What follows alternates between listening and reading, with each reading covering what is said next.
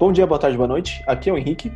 E aqui é o Matheus. E tá começando agora mais um Psycho House Podcast. Então, pau no gato. É, Matheus, qual que é o esquema de hoje? A gente vai sentar aqui para trocar uma ideia como se fosse trocar uma ideia de bar. Tanto não é à toa que a gente tá bebendo aqui, né? Eu tô bebendo uma cerveja. Comigo mesmo. Cara, eu tô tomando uma boa dose de uísque pra fechar a semana com chave de ouro, né? com, com o gelo de coco, né, que você falou. Cara, não ficou pronto ainda. Eu fui ver lá e não congelou ainda. Tô usando gelo normal, infelizmente. Ah, que pena. Não, não cestou com, com vontade ainda. Não Mas, cestou com gelo. Eu acho que o uísque e a cerveja vão fazer jus ao nosso tema de hoje, uh, ou a nossa atividade de hoje, tá? Eu trouxe algumas perguntas aqui, mas a gente vai focar primeiro na, na primeira e eventualmente se der tempo a gente vai para as próximas é, a ideia é a gente trocar uma ideia para chegar numa conclusão, tá? A minha dúvida certo. de hoje é para você. Quero que você, você, analise muito bem, tá? Tá pronto? O que, que leva uma pessoa a crer que a Terra é plana? Puta que eu pariu. Nossa, são muitas, cara, são muitas e muitas variáveis. Então, né? A gente tá Aí aqui pegou de calça curta. Sim. E é interessante a pergunta que, assim, é, ela é tão absurda a gente olha tão de longe que eu não tenho nenhuma resposta próxima da ponta da minha língua. É algo realmente sinalizar em conjunto para chegar numa resposta. Uhum. É, que, por que, que, que, que vem na tua mente quando você fala? Por que a pessoa acredita Cara, que a Terra é plana? Quais são os determinantes disso? Cara, é... eu juro que eu cheguei a, a pesquisar aqui antes da gente conversar para ver se achavam tipo um manifesto da Terra plana, alguma coisa do tipo, para saber uhum. qual é a parada deles, tá ligado? Porque eu não consigo realmente conceber, assim é, eu acho que vai além do comportamento supersticioso que a gente acaba lendo na, uhum. na literatura básica, sabe? É uma parada muito sinistra, assim. É, eu não conheço alguém que, é, que crê nisso, então para mim é muito distante mesmo, eu confesso.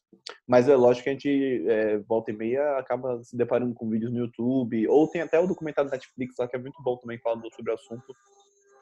E eu, eu sinto que a parada é, desconstruindo um pouco a personagem da, da pessoa que quer na Terra plana por conspiração, não sei o quê, é, eu sinto que são pessoas que têm muitas dúvidas é, entre uhum. aspas, científicas, sabe? Do tipo assim, por que, que essas coisas acontecem? São pessoas que têm dúvidas, que não têm uhum. nós. Só que a maneira como eles constroem as dúvidas é, são alternativa àquelas que eles aprenderiam uh, na escola ou coisa do tipo, né? Ou seja, é como se é, de alguma forma, sabe, esse que é, que é a parada-chave que eu já estou chegando, acho que no ponto. Eu sinto que essas pessoas são muito vítimas de um problema geral que nós temos hoje, sabe? Um problema de, dentro da escola, não se ensina a uhum. raciocinar ou se criar próprias regras, se, se, se dá as regras prontas, né? E essas pessoas, elas uhum. basicamente veem as regras prontas que dão para elas e elas, elas não acreditam, né? Passa a ser uma coisa quase aversiva para elas. Por mais que seja, de fato, as regras mais corretas, né? Cara, isso pra mim é uma coisa muito louca, né? Então você basicamente tá falando pra pessoa que 2 mais 2 é 4 e ela não consegue acreditar porque você tá no comportamento de dar uma regra para ela, ao invés de fazer ela chegar na sua conclusão sozinha. Quando ela uhum. mais que seja errada, ela acha muito mais correta. Eu acho que é mais ou menos por aí que acontece com as pessoas, cara. Cara, você fez um ótimo começo. Eu até faço um link disso que você falou com a própria clínica comportamental trabalho na clínica. O que a gente observa? Por que, que, por que, que aquele terapeuta que só passa a regra é chato pra caralho? Uhum. Justamente porque receber uma regra verticalmente é, torna ela mais difícil de ser seguida. A probabilidade de lesão é muito menor. Agora, aquele terapeuta que é gente boa, que é muito legal, de falar, caralho, ele me fez perceber coisas que eu nem percebia, que eu nem sabia. É o cara que cria condições para que você, sozinho, formule uma regra, derive uma regra. E você e essa regra que você deriva, que você cria, que vem da, bem da tua uhum. cabeça, tem muito mais credibilidade. Então, acho que é, é o mesmo processo que acontece dentro do dentro desse caso dos terraplanistas. Uhum. É, eu acho que sim, vários fatores contribuem com isso. É um fenômeno multideterminado e a gente tem que olhar tanto uhum. do ponto de vista dos determinantes sociais quanto das particularidades que a gente observa mais claramente no nível do indivíduo. Então, uma coisa que a gente se perguntar é, beleza, existe esse fator de que existe um agente que passa regras da ciência, e essas regras da ciência não são simples, questões de conselhos ou de máximas ou de opiniões. São regras que descrevem relações é, relações físicas do universo, relações entre fenômenos naturais. O que, quais são os determinantes sociais que fazem com que esses agentes educacionais, cientistas, professores, percam sua credibilidade ao falar sobre a própria ciência? Por que, que é, claro, existem existe esses casos em que receber uma regra verticalmente não leva à adesão, mas nós, pelo menos, nós escutamos cientistas, autoridades falando, a gente acredita. Por que, que é diferente entre uhum. o que a gente está vivendo e o que eles estão vivendo? Por que a gente consegue aceitar essas regras e eles não? É...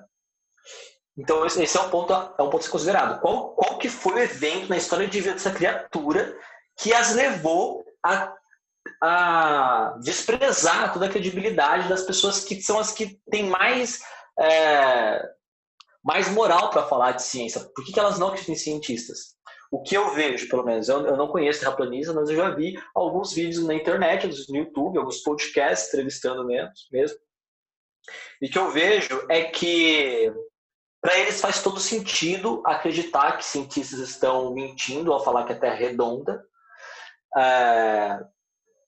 Para eles é coerente, eles apresentam narrativas coerentes que diminuem a credibilidade dos cientistas. Que narrativas são essas, geralmente, pelo que eu observo? É, e se você parar para pensar, se você se afastar das suas crenças, tentar considerar por um segundo a narrativa deles, vai fazer sentido.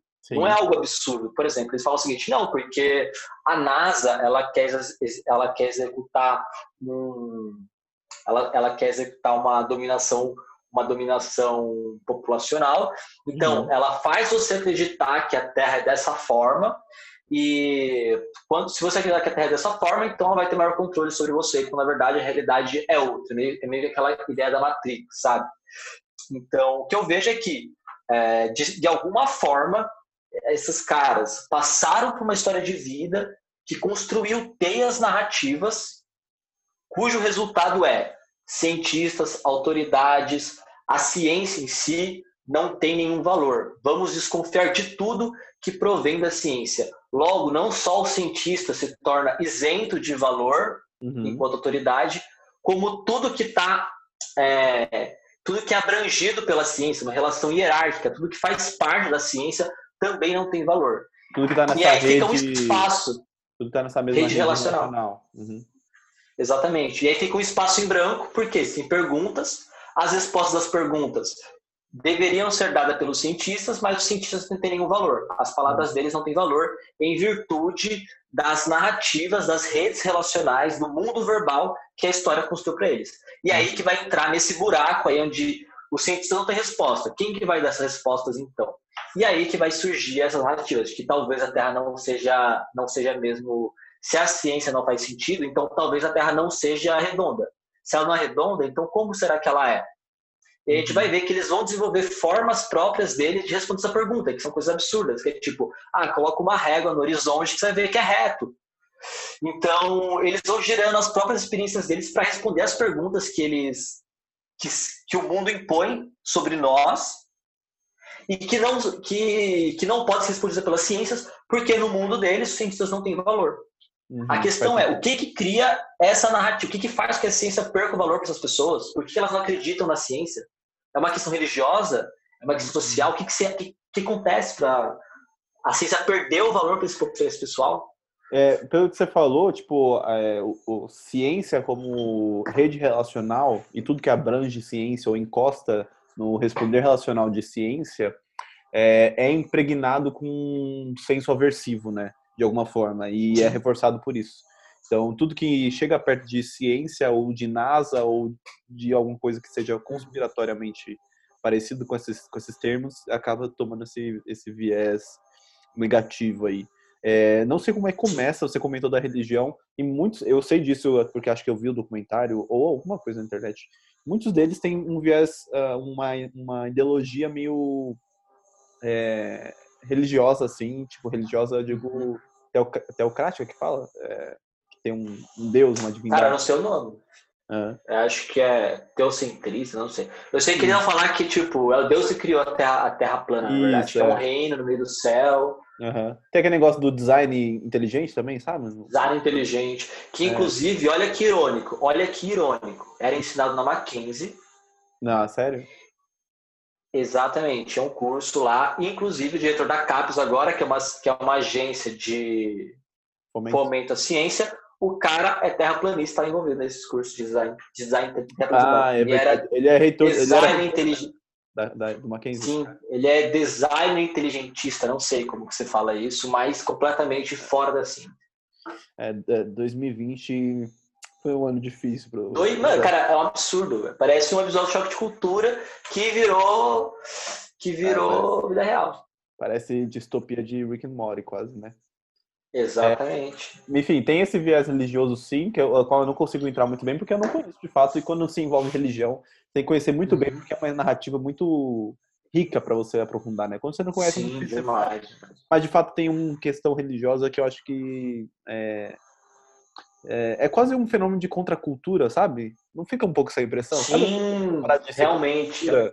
Cara, é, é verdade, no, no distância ótica. É meio que um renascimento da contracultura, de certa forma.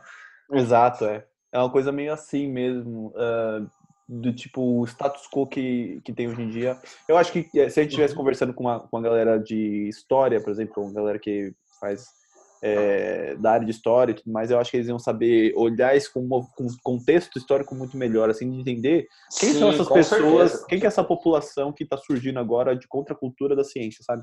É, será Sim. que são pessoas que estão falindo no seu status quo e aí de repente essa é a forma de uhum. contra contra controlar essa punição de perder uhum.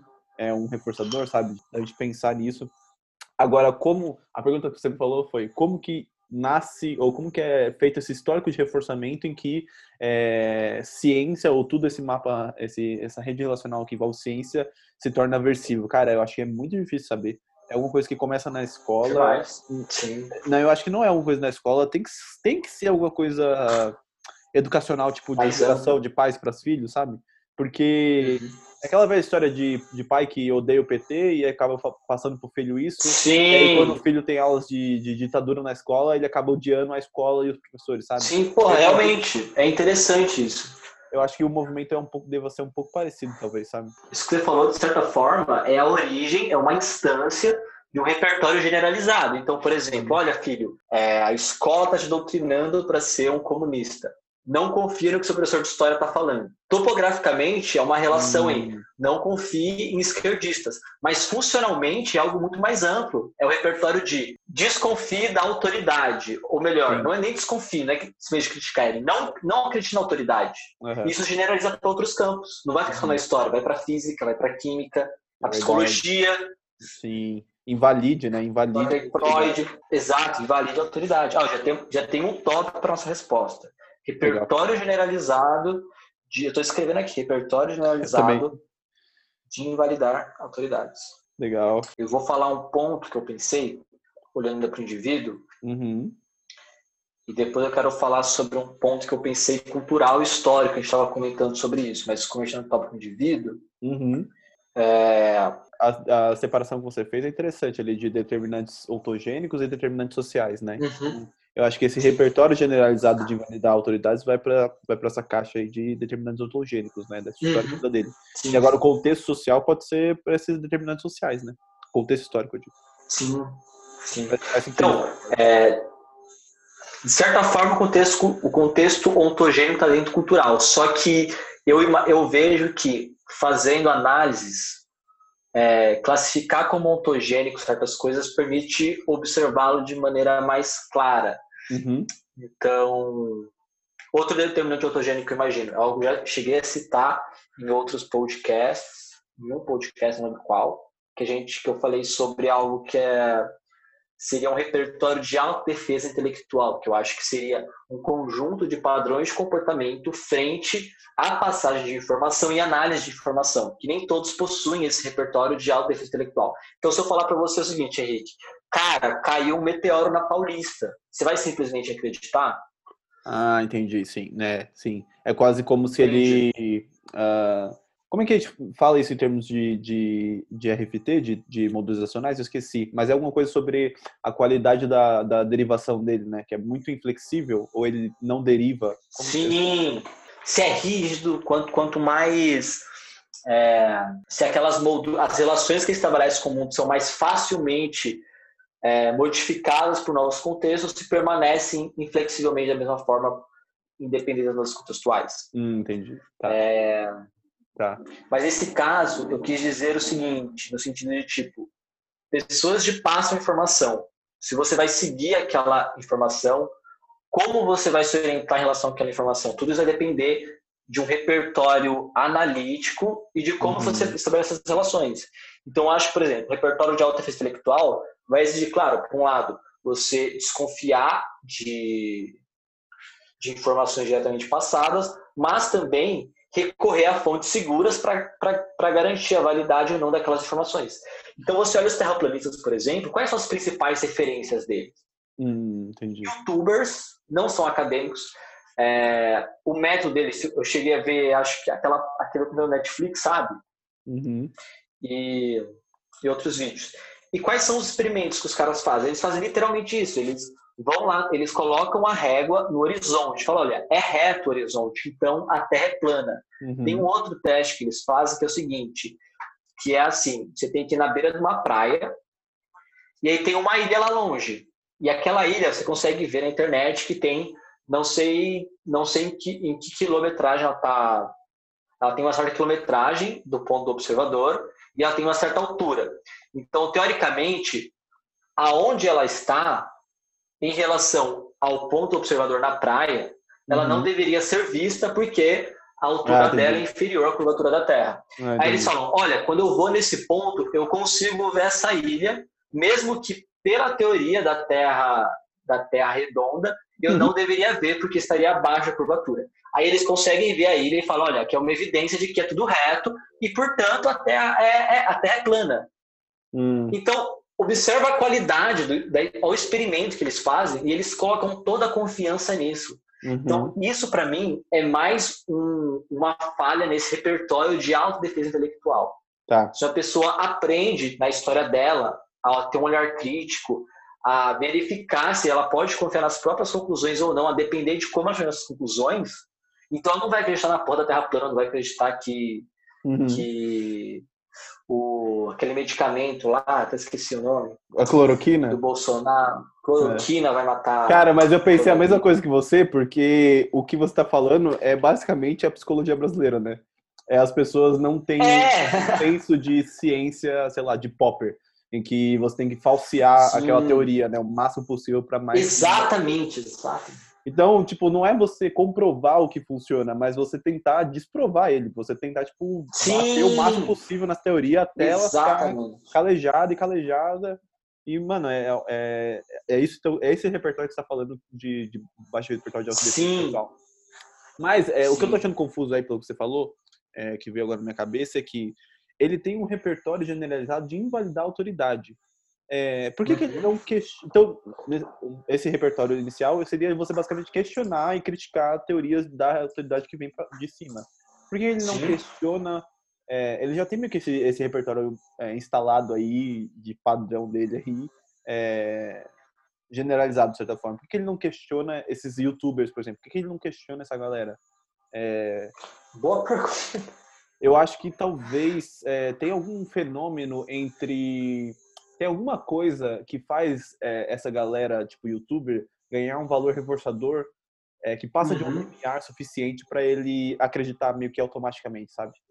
É, sim, sim. Quase como se tipo ele se identificasse com aquele youtuber de alguma forma. Ou seja, uhum. É, é, eu acho que é um clássico, por exemplo, ah, vou votar no, no Bolsonaro, vou votar não sei em quem porque ele fala a verdade, sabe? aquela sensação uhum. que tal pessoa fala a verdade, fala o que falar, pode crer. Não tem medo dos escrúpulos, não tem escrúpulos para não ter rabo preso, não sei o que, que o pessoal fala aí e tal. Uhum. Ah, é porque ele é contra o sistema, né? Então eu acho que tem um pouco disso. Sim. De, de novo, daquela da contracultura, né, de ser contra o sistema de alguma forma, desse repertório generalizado de invalidar autoridades. E aí quando ele vê alguém que é semelhante a ele, semelhante tipo, fisicamente também, de alguma forma, topograficamente semelhante, talvez, um discriminante ali para ele não ter que ter esse, esse repertório sim. de autodefesa auto intelectual, como você falou aí, de criticar e tal. Sim, sim.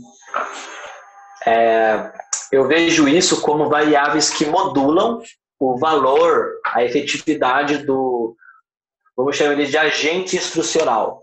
Então, vai ter variáveis que vão tornar aquele agente instrucional um cara super confiável, o cara que a gente acha pica, por exemplo, um cara foda pra da psicologia. Uhum. Justamente porque ele mediou vários reforçadores e a gente quer ser que nem ele. O que ele passar de regra vai funcionar pra caramba. Isso e outras uhum. variáveis que vão diminuir o valor, é, a efetividade do agente instrucional. Então, eu acho que esse fator que você falou é muito importante, até se a gente for comparar com o agente instrucional, esses caras youtuber que falam de, que fala de terra plana, e a ciência em si. A ciência é o quê? A ciência é um negócio frio pra caralho. É um montão de cientista preso no laboratório, sabe que ele fala através de artigos. Uhum. Agora, um youtuber falando é uma pessoa ali concreta, que faz dar risada, que faz você se sentir próximo dela. Então, eu acho que isso influencia, isso, isso é um fator realmente é, muito relevante para isso. Cara, e eu vou te falar, é um pouco assustador pensar que a gente faz é, exatamente, são exatamente os mesmos repertórios que nós temos no dia a dia, e eu digo nós em termos populacionais, é, separando uhum. nós de eles, pessoas que acreditam na Terra plana, tá? Mas, é, de modo geral, as pessoas hoje em dia, elas leem artigos e acreditam no artigo. Tipo assim, não tem aquela. Elas não uhum. acreditam é, no que o artigo está falando, elas acreditam no artigo, né? É quase como se a ciência Sim. fosse uma nova religião, religião do século XXI. É, não é mais sobre você chegar, na verdade, através de, do seu pensamento racional. Seria você ler um artigo e acreditar nele, entendeu? Então, tipo assim, ah, me cita um artigo que fala isso. Você vai lá e joga um link.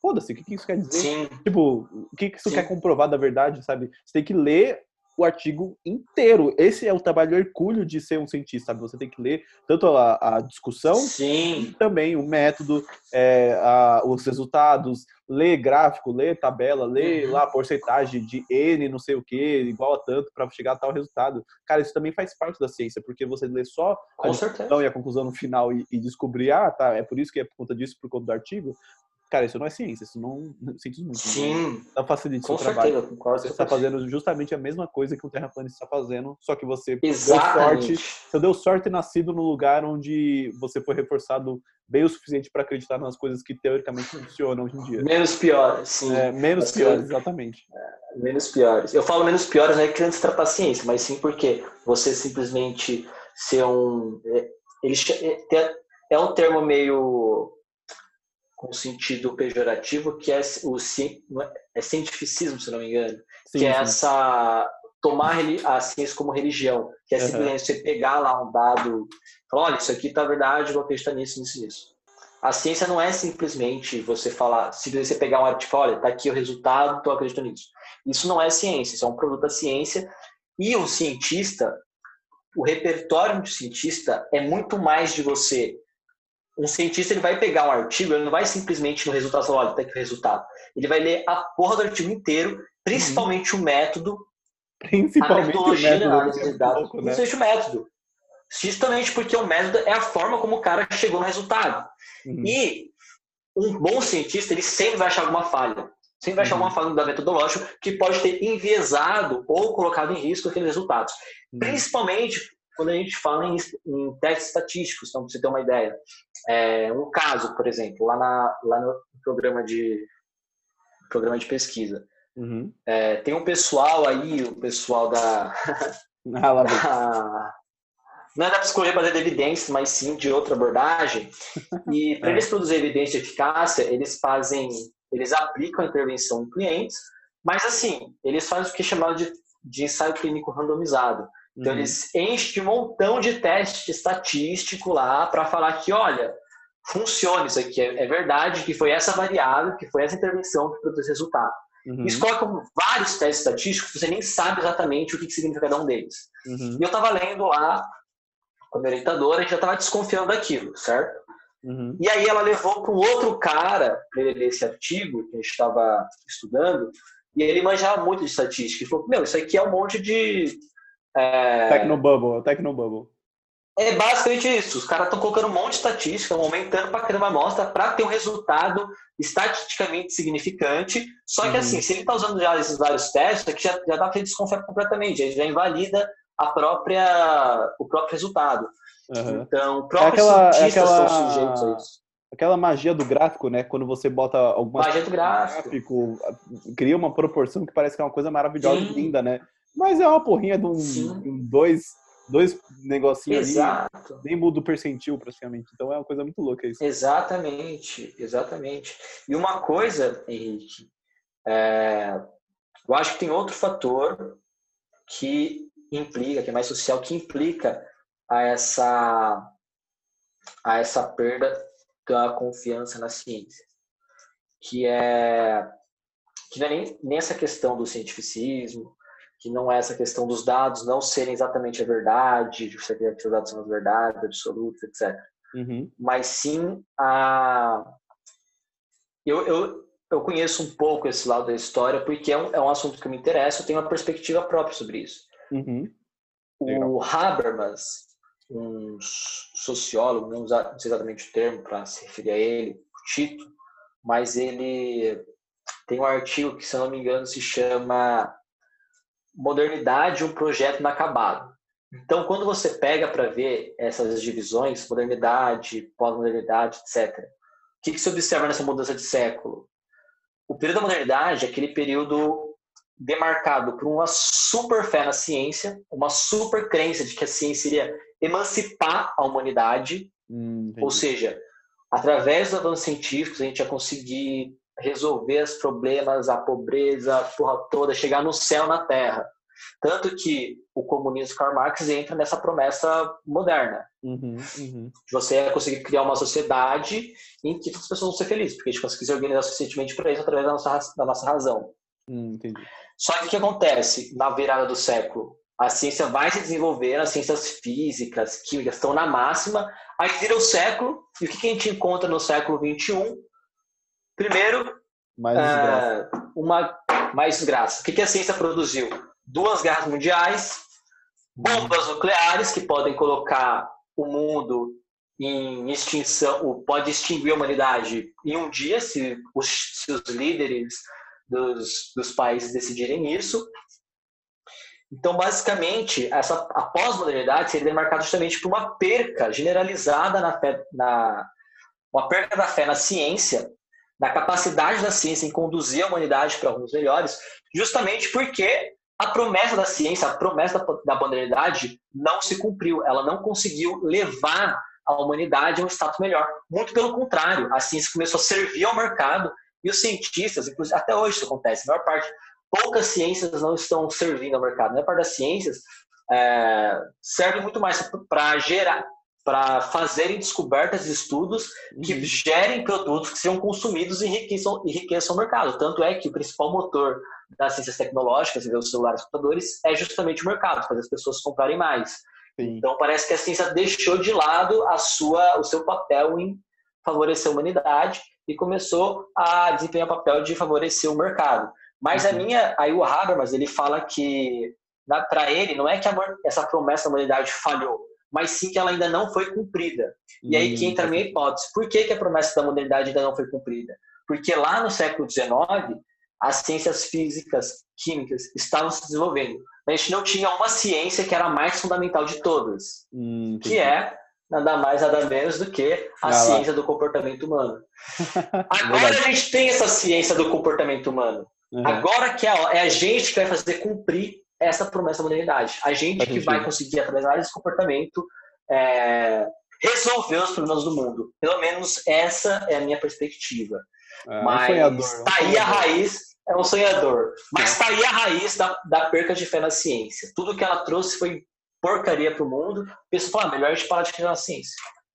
É, mas acho que são duas faces da mesma moeda, né? É, ter a ciência como uma religião, de certa forma, é, e não religião teocrática, como a maioria das religiões são, mas uma religião, por exemplo, como o próprio Harari cita, que é esse, essa intersubjetividade entre as pessoas, né? Como uhum. capitalismo é uma religião, é, nacionalidade é uma religião, comunismo é uma religião, liberdade ou liberalismo é uma religião, sabe? São coisas que as pessoas acreditam e se unem através uhum. do qual é, esse conceito acaba unindo as pessoas em bandos muito grandes. É, e acho que a ciência tomou um pouco esse, essa essa seara aí de se tornar uma religião. E naturalmente, quando você tem uma religião, existe a contra-religião, né? O lado onde que as pessoas não acreditam naquilo, não foram reforçadas para acreditar naquela religião. Não existe uma única religião onde todas as pessoas acreditam nela, a no seu dinheiro. É, que de fato essa, ela é poderosa. Ainda assim, tem gente que é contra ah, o dinheiro, né? Tenta aí fazer a forma, formas diferentes disso. Então, sempre que você tem uma religião, existe uma contra um contra-controle da religião, né? Onde as pessoas deixam de acreditar e desvalorizar e invalidar uhum. é, essa a dogmática dessa religião. Quando a ciência é, deixa de ser, deixa de ser não, mas eu não sei nem se ela sempre se ela foi um dia ou se ela permeia entre ser e não ser. Mas quando a ciência deixa de ser algo de um viés crítico e passa a ser algo de um viés é, de, de, de, crença, basicamente, né, de religião mesmo, é, eu acho que ela, ela perde essa, a, ela, ela ganha esses, esses, esses obstáculos, esses problemas é, que geram isso tudo que a gente está conversando, esses determinantes sociais, que é ter essa contra-controle da religião científica, e ela também é, passa a ser mais, ela é mais difícil de proliferá-la, sabe? De, de alcançar novas uhum. pessoas com ela. É, eu acho que é, só que também tem uma questão que é, é ao mesmo tempo eu vou, eu vou me contradizer aqui, talvez. Acabei de falar que é mais difícil alcançar pessoas com ela, mas é, são algumas pessoas que são mais difíceis de alcançar com elas, porque a partir do momento que uma ciência vira uma religião, fica muito mais fácil também de alcançar as pessoas, porque você está dando regras, é muito mais fácil, né? É muito mais fácil dar uma regra e fazer a pessoa seguir a regra do que você questionar a pessoa, variar o comportamento dela a ponto dela achar a própria regra que seja compatível com a regra que você está esperando a gente sabe porque a gente é psicólogo e é uma luta constante você criar uma condição clínica boa o suficiente para a pessoa uhum. chegar na regra que você meio que tá que você tá tentando que ela chegue, sabe? Tipo assim, olha, uhum. é, eu não vou falar para extrair dela. É, não vou falar pro meu cliente, pro meu paciente, sei lá, que tipo assim, puta cara, não faz essa merda que você tá que pode fazer mas eu vou fazer de todas as formas, rodear onde for para ele chegar e variar o comportamento dele ao ponto dele chegar na própria regra, que é, putz, eu não posso fazer isso porque me leva a problemas na minha vida, sabe? É, se eu só desse a regra para ele, seria muito mais fácil. É, só que se ele não se ele não se apegasse na regra, putz, cara, ele não, não ia conseguir, sabe? Tipo, ele ia, ele ia gerar um contra-controle, provavelmente, né? No meu entendimento de ciência como religião, esse é um fenômeno que acontece. Ao mesmo tempo que você alcança muitas pessoas, tipo, o mundo passa a entender ciência com um certo valor, você também perde muitas pessoas que fica muito mais difícil ainda de alcançar elas depois. É, com essa ideia de, de per, perda da fé na ciência, sabe? Como você falou. Então, é, são determinantes sociais aí, pelo que a gente está conversando, que acabam inferindo mesmo nessas pessoas a acreditarem que a Terra é plana, de certa forma, né? Faz sentido. Sim, né? sim, sim. Essa pós-modernidade. Sim, plenamente. É, é como se ao se tornar ao se tornar ao adquirir essa valência, quando a ciência adquire essa valência de não mais é, simples investigação da natureza, mas sim uma agência, uma religião, ao, ao, entrar nessa categoria, ela automaticamente adquire uma função aversiva e passa a afastar pessoas ao invés de aproximá-las. Uhum, uhum. É, mas ao mesmo tempo, eu acho que entra assim inevitavelmente questões religiosas e é, tradicionais cristãs. Uhum. Por exemplo, uma coisa, algo que eu, uma, uma pesquisa interessante que poderia ser feita. Pesquisar qual que é a, a crença religiosa mesmo das pessoas terraplanistas, para a gente ver se uma correlação entre acreditar em terraplanismo e qual é a crença religiosa. Será que existem terraplanistas que são ateus, por exemplo, que não acreditam em Deus? Como que eles vão explicar e como que é a coerência dele? Como que eles tornam, criam histórias coerentes é, em um mundo em que a Terra seria simplesmente um disco flutuando no universo? Hum. Então, por exemplo, um vídeo que eu assisti, o cara falava, ele, ele deu alguns detalhes que basicamente a Terra, a ideia deles é que a Terra tem um domo em cima, uhum. porque essa terra seria um, rei, um reinado criado por Deus. E uma justificativa que ele dá, ele falou o seguinte: olha, quando a gente olha dessa forma, a gente deixa de ser simplesmente uma criatura aleatória no meio do universo, a gente se torna o, ponto principal, o, é, o, o, protagonista nesse universo.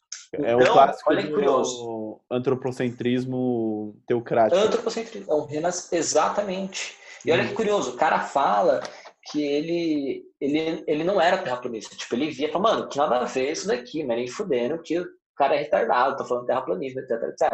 É. Então, o que a gente observa já aqui, é, nessa história de vida, pelo menos, pegando esse recorte, é, já existia uma sensibilidade ao que a ciência tinha a dizer, Uhum. Só que quando ele começa a entrar nessas narrativas terraplanistas, aquilo, é, a, a, essa narrativa vai ganhando coerência justamente porque ela está muito relacionada e está dando suporte à ideia de um Deus criador, uhum. que por sua vez dá suporte à ideia de que tem um lugar no universo, que por sua vez dá suporte à ideia de que, porra, se eu tenho um lugar no universo, se eu sou um ser construído com um propósito divino e superior, eu não sou simplesmente um ser aleatório é uhum. muito mais confortável, você se sente menos mal, menos desesperado, menos angustiado, menos em angústias existenciais. Com certeza. Quando você tem um propósito pré-determinado, você foi construído justamente para estar aonde você deveria estar,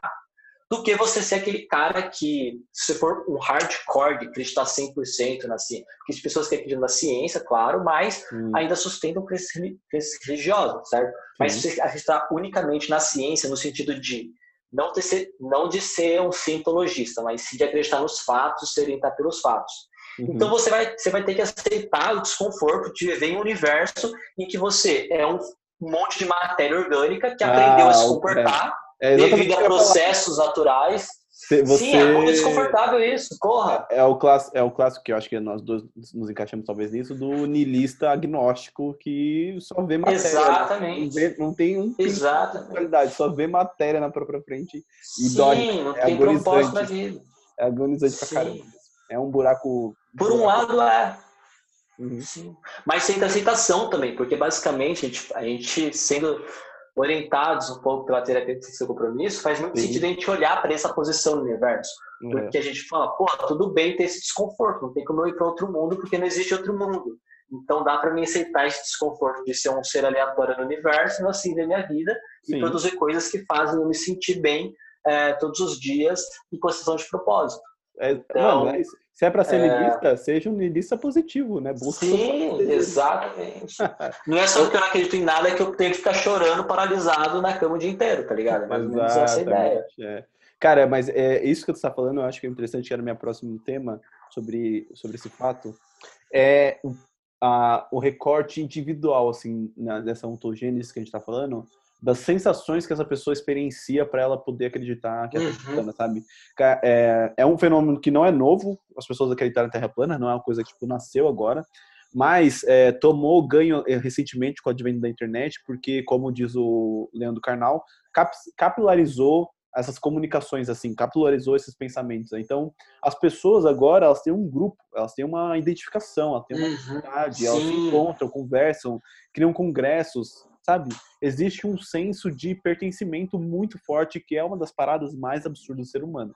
É esse craving por, por, pertencimento, sabe? Essa, essa, fissura por pertencer em um grupo. E, cara, quando você é uma pessoa que começa a desconfiar se a Terra é plana ou não, e se sente sozinho, jogado no mundo, você tá fudido. Você vai entrar em extinção dessa crença rápido. Agora, se você encontra alguém que tem essa mesma identidade que você, você acredita junto, cara, é uma sensação gloriosa, assim, do tipo, putz, olha, me encontrei aqui, Sim. sabe? Encontrei gente que pensa que nem eu, encontrei gente que, que, que conversa. Reforça com... a ideia. Exa exatamente isso, que é alguém que reforça a ideia. E, cara, você não. Primeiro, é, esquema de reforçamento negativo, você não vai se sentir mais sozinho.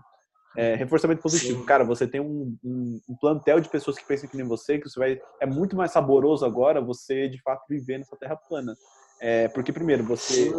preenche essa coerência de, de histórias onde você não é mais um. Fazer algum ter sentido. É, você não é mais um pedaço de matéria perdido no universo, você agora é um ser no centro do universo, cara. Olha, o sol, o tamanho do sol, por dentro do sol, ele tá olhando só para você.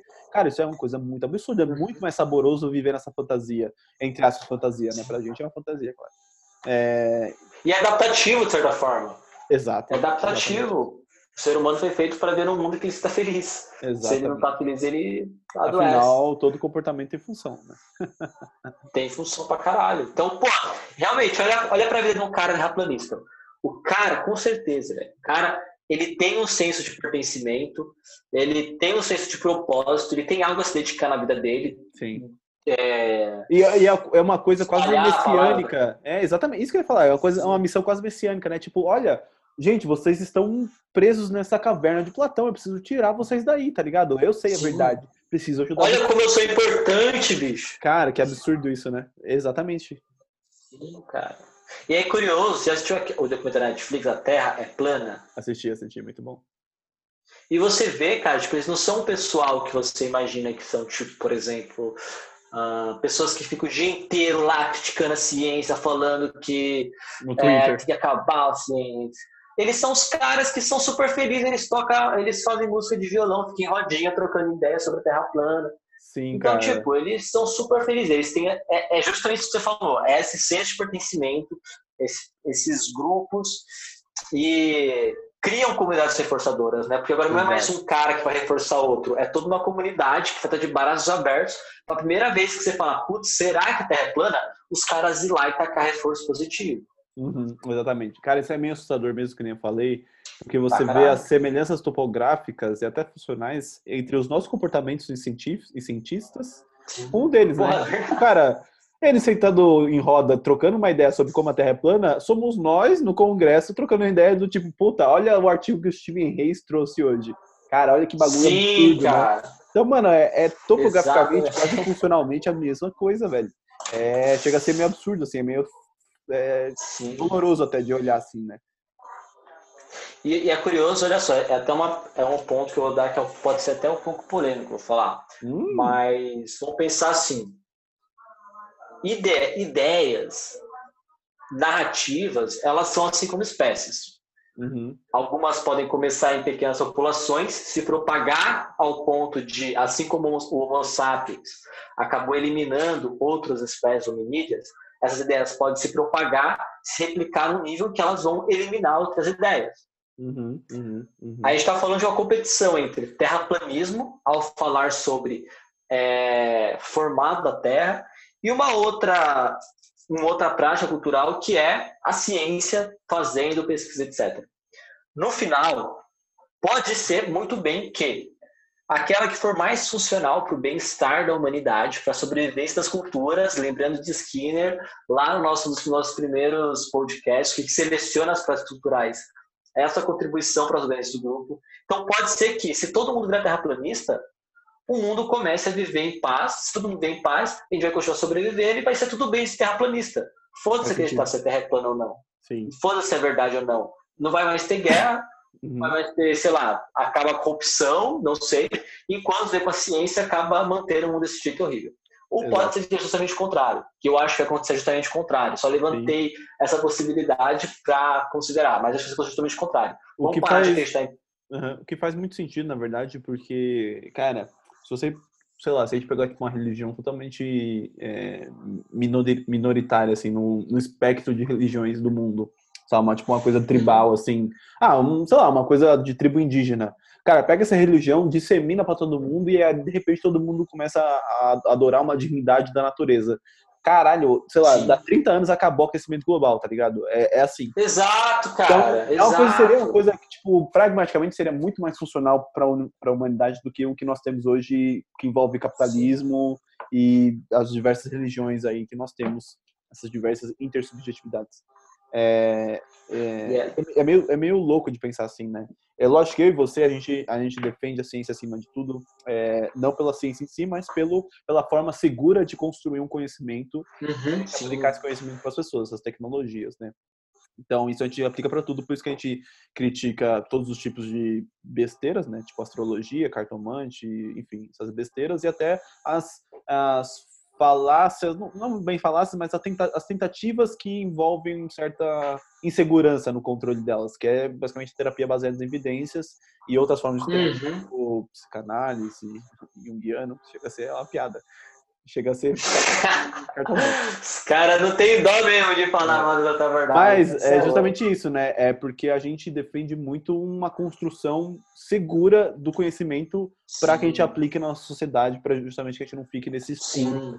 É, e aí a gente não fique acreditando em coisas que pragmaticamente não tragam esse retorno para a gente, como sociedade, sim, né? Sim. É, coisas que a gente acredita hoje em dia que não trazem esse retorno, aliás, trazem subprodutos negativos para a gente, é, apesar da, da, de, de, da, da, da, grande aceitação, aí, por assim dizer, da, da humanidade, são tipo o capitalismo, por exemplo, é, uhum. liberalismo, sei lá, o, uhum. É, essa, a essência da liberdade como algo super frutífero ou coisa do tipo. Uh, enfim, esse tipo de coisa são coisas que geram esses subprodutos que a gente acaba acreditando. E a gente entende que a ciência não pode ser esse tipo de coisa, de que crença para gerar um produto. Tem que ser justamente o contrário. Tem que ser através da ciência para você gerar tecnologias seguras o suficientes para salvar a humanidade, de certa forma, né? Exato. Muito louco. Muito louco. É, é, justamente esse conflito. É, cara, você sintetizou o que eu ia falar, que é esse conflito. Tipo, é, existem práticas que funcionam, só que traz subprodutos para caralho. Uhum. O capitalismo funciona. A gente está vivo ainda sendo capitalista, mas tem muita gente pobre, sofrendo, explorando, enquanto outros têm mansões milionárias aí. Você viu o dono do banco dos Banco Safra, que tem uma mansão lá que ah, sim. sim, e tem gente que defende ainda. Então, gente que defende. Então, tipo, funciona? Funciona. Só que um montão de gente se erra com isso. Uhum. Na mesma pegada. Pode ser que o terraplanismo funcione para fazer as pessoas pararem de brigar, de ter guerra, etc. Pode ser que funcione para muita coisa. Para os caras que são terraplanistas, funciona. Só que pensando em efeitos globais, generalizados, eu acho que os subgrupos serão maiores. Porque, tipo, acreditar em terra plana e não em ciência é parte de um repertório muito maior que é simplesmente você jogar fora tudo que foi produzido até agora pela humanidade através de métodos científicos e acreditar no seu empirismo, em métodos empíricos no sentido da experiência própria, não da experiência uhum. sistematicamente produzida. Então, essas pessoas que vão parar de acreditar em vacina, porque, sei lá, vai fazer um chá de alho e passou a gripe. Vai ter o pessoal que vai é, parar de acreditar em, não sei, em astronomia, porque a astrologia parece né, correta. Uhum. Então, a Terra plana é uma parte, é, um, é uma resposta de uma classe muito mais ampla que se propagar, isso é muito problemático. Pô, imagina o seguinte, vai, o terraplanismo se propagou de maneira gigante aqui no Brasil, metade da população terraplanista. E quem que esses caras vão votar para compor o Senado, o Congresso, a Câmara é... dos Deputados, o Executivo? Imagina, nas mãos de quem que... Isso é poder, cara. Ideias são poder, são massas que vão colocar pessoas para representar é, as agências controladoras. Sim. Então é um perigo, a gente tem que frear essa propagação. É exatamente isso, né? Que nem você falou, são lutas por, por poder, assim, por informação. Não é à toa que a gente tá toda hora batendo com pessoas que acreditam, tipo, em astrologia ou, sei lá, em signo e tudo mais, como medida. Ah, mas homeopatia, tipo, não faz mal a ninguém. Não faz mal a ninguém, o caralho. O SUS eles estão tá usando o dinheiro público para fins de homeopatia. Uhum. Olha, se você quiser pagar com o seu dinheiro. É para desviar dinheiro, essa porra. Exatamente. Eu, na verdade, eu já tô até num ponto assim de radicalismo. Não é nem radicalismo, é de senso mesmo, assim. De que eu acho que nem se a pessoa tiver que pagar com o próprio dinheiro. Tipo assim, é uma coisa tão absurda que a pessoa pague com isso que, de certa forma, ela tá numa escala de macro comportamento, ela tá reforçando é, que a homeopatia Sim. ganha valor, né? Tipo, comentar sobre homeopatia, hashtag homeopatia amor, sei lá o que. Cara, tudo isso é muito absurdo. É antiético deixar isso, cara. É antiético. Sim, é antiético exato. ter a gente. É a mesma forma que antiético, por exemplo, tem um cara que fala, oh, posso fazer lobotomia em você para curar da depressão. Não é comprovado uhum. pela ciência, mas se você pagar, a gente faz. É uhum. antiético deixar esse cara fazer isso. Exatamente, mesma coisa com homeopatia, com essas práticas alternativas. É a mesma coisa da gente não, não, não dar palco para maluco, né? Porque senão o maluco ganha um, ganha um show, ganha Sim. um espetáculo, né? E é justamente é através de um reforçamento, dando palco, simplesmente escutar algumas coisas. Cara, tem uma frase do Atila, quando ele foi é, para a CNN no meio da pandemia lá, que ele questionou, que ele foi questionado sobre, tipo assim, é, lógico, ele foi na, na CNN, na porra da CNN. Então, tipo assim, uhum. é uma galera mais absurda pra comentar lá e tal. E ele foi ele chegou lá criticando, olha, vocês estão chamando pessoas aqui que, tipo assim, desacreditam totalmente no, no, no nas coisas que deveriam ser é, passadas pra população, uhum. sabe? Tipo assim, coisas seríssimas sobre segurança e sanitária e tudo mais, é, no meio da pandemia, uhum. claro. E vocês estão conversando e tal. Aí eu lembro, eu não lembro o nome da jornalista, porque ela é muito boa, então. Mas ela falou: Ah, mas Atila, o que a gente vai fazer? Vai deixar essas pessoas conversando sozinhas e tal? Foi um bom contra-argumento, gostei. E aí ele quebrou o pau dela, né? Ele falou: Olha, você vem aqui e fala para alguém contraindicação de usar cinto de segurança, por exemplo? Não. Sabe, uhum. alguém de contraindicação de usar vacina? Não, as pessoas simplesmente, tipo assim, não podem ter esse palco, entendeu? Tipo assim, porque Sim. É, é uma coisa. São muito absurdas. Exato, são absurdos demais para você reforçar minimamente, que seja só dando palco ou contra uhum, argumentar, tipo assim, não, não tem que ter. Isso é para todo esse tipo de, de, questões que envolvem a nossa segurança como sociedade, sabe? Coisas que exato. erraticamente e deveriam se manter erraticadas. Enfim. Eu acho que, tipo, não é nenhuma questão. Tem gente. Eu acho que é por não confundir com a questão de, tipo, você. Uma coisa é você não dá palco para absurdo, outra coisa é não dá palco para que você discorde. Então, por exemplo, eu concordo, por exemplo, sei lá, é, eu sou super contra o, o neoliberalismo, o neoliberalismo radical. Mas assim, eu vou discutir com esse cara porque é, não é uma ideia absurda, mas sim uma maneira diferente de chegar em resultados. Sim. Vou discutir com ele. Agora, se chamar um cara que, pô, acredita, vai falar que ela não funciona, que lobotomia talvez gere resultados positivos, uhum. beleza, que, as, que existe evidência contrária, etc.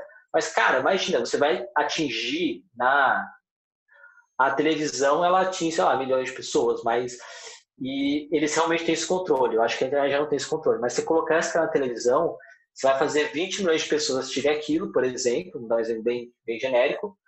É, você acha que 20 milhões de pessoas todas elas vão lá, vão pesquisar para verificar que o cara tá falando é bobagem e que é melhor acreditar em outro fulano. Mas nem fudendo, é, 10% ali já vai ficar, vai ser, é tipo Inception, vai uhum. ficar, vai, vai criar raiz aquela ideia e o cara vai começar a fazer é, coisas... É criar que nem um velho na barriga, um macro, assim, vai crescer, crescer. Exatamente, e vai cagar bosta pela boca. Tá, caralho. Bom, então, é... Você colocar um nazista para falar lá? Não, mas nem fudendo. Ah, cara, Putz, você andou olhando o governo em 2020?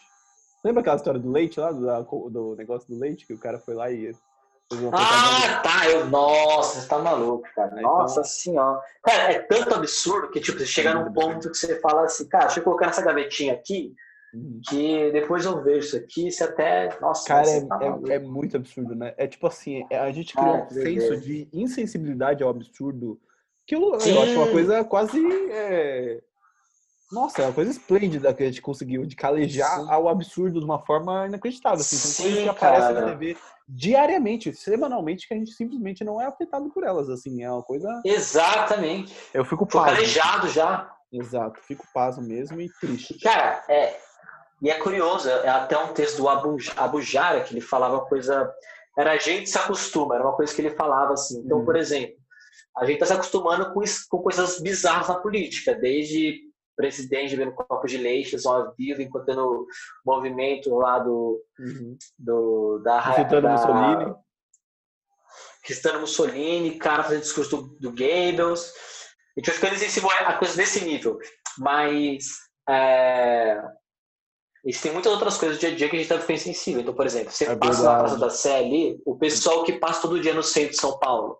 Sim, você ficou insensível sim. já a ver pessoas moradores de rua, a galera é. tomando banho no chafariz. E é algo muito concreto, a gente ficou insensível a isso. Aliás, eu então, acho que. É, é até para a gente se observar fazendo isso. Exato, eu ia até falar isso. Eu acho que é muito um papo de, de, de, da gente num grau de privilegiado em que a gente, na verdade, já tem acessibilidade há muito tempo. Esse repertório só foi, é, só foi aumentando agora em 2020, mas é isso, quando a gente passa na, na, rua e vê, tipo assim, a, sei lá, dá uma comida para um cachorro, mas não dá uma comida para uma pessoa que está deitada no chão, dormindo no chão há anos, é, já, é aquele, já é aquela insensibilidade ali, tipo, o repertório já está ali, já estava instaurado, sabe? Instaurado. É...